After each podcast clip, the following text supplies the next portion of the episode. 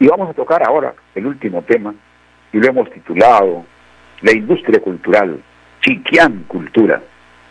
La palabra cultura suena fuerte en Chiquián, porque Chiquián representa en nosotros, en la provincia de Onesi, la tierra de maestros.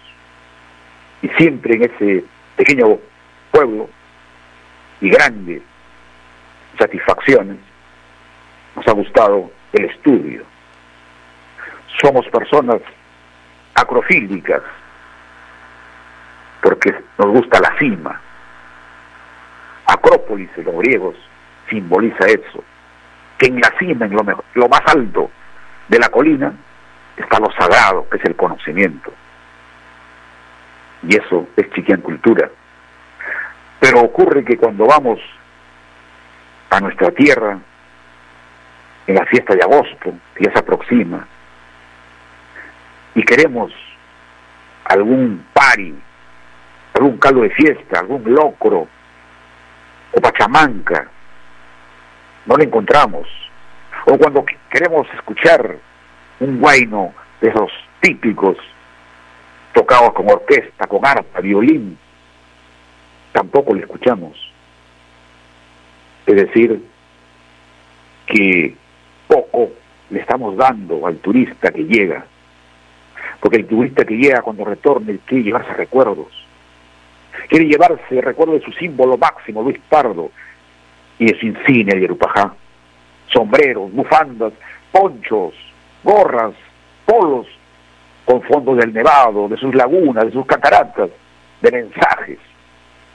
Eso quisiera uno traer cuando retorna y compartir con sus amigos aquí, hacerles esos presentes. México es un ejemplo de ello, en todas partes se encuentra eso, esa falencia que observamos.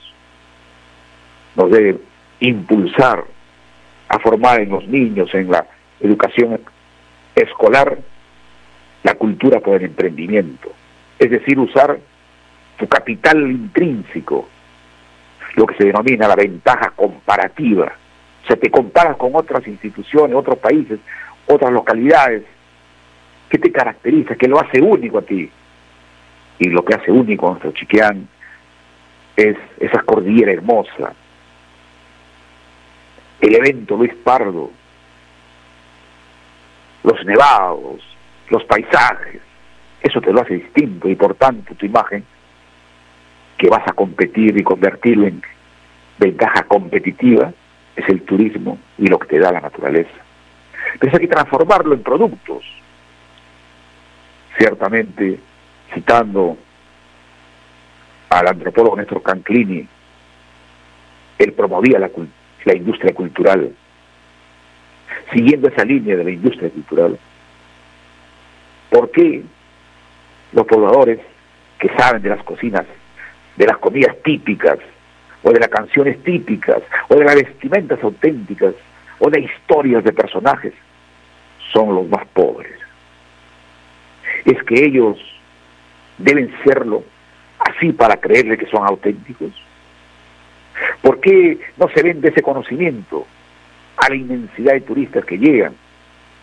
Sería una manera útil para que hagan su dinero y se transforme, se, exalte la autenticidad de esos narradores, de esos dueños de los saberes locales. En este programa hemos hecho siempre del saber local al universal y viceversa. Es decir, la globalidad promueve la estandarización de todo, pero no ha podido la globalidad contra la localidad. El pintor que nos decía, pinta lo local y te harás universal. En esa misma lógica, si uno muestra lo local, se convierte en universal. Y lo están demostrando las diversas personas que muestran en imágenes sus videos de sus locales tan pequeñitos, y porque son bien locales, cautiva al mundo. Eso mismo tenemos que seguir. Y tenemos que levantar los mitos relacionados con la industria cultural el mito aquel que solo los pobres son los que saben de lo auténtico, falso. El otro mito, que la cultura no es negocio, porque no tiene compradores, esterrado. Ya lo dije, lo local se impone en el mundo.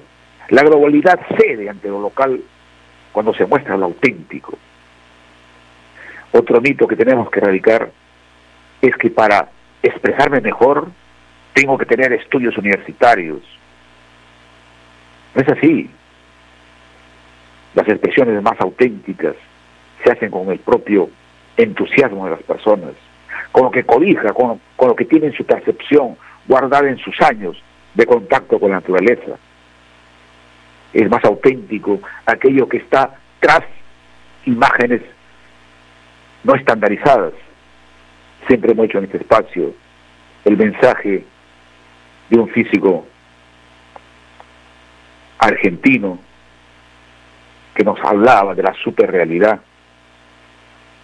Sábato decía que la realidad parece que fuera lo que tú observas, pero para comprender a las personas hay que entrar dentro de lo que aparentemente es la realidad, y él llamaba la superrealidad. Entonces, no nos quedemos en la parte externa. Las apariencias engañan. En este espacio hemos siempre acuñado una frase, ¿cierto? La esencia es lo que nos, nos, importa, no la transparencia, sino la esencia. Y eso está ahí entonces. Y el otro mito es también que los vainitos, nuestros bailes, nuestros cuentos, nuestras comidas, no creo que les interese a los visitantes, falso. Es eso lo que cautiva. Cuando uno va a un lugar, siempre pregunta, ¿cuál es el libro que tiene las anécdotas de este pueblo? ¿Cuál es el origen del nombre de este pueblo? ¿Qué baila en este pueblo? ¿Qué come en este pueblo? Eso es interesante. Y hemos dicho siempre, Unamuno dijo eso, a mí no me importa las similitudes, me importa las individualidades. Es decir, aunque el mundo busque uniformizar, lo que interesa en el fondo es la diferenciación que tenemos. Y por eso entonces, que desde aquí apoyamos a todo el esfuerzo que hacen las personas por demostrar nuestra capacidad turística, fomentarlos, aprovecharlos. Quiero cerrar el espacio dando mis saludos a todos los oyentes, en especial a los que cumpleaños esta semana,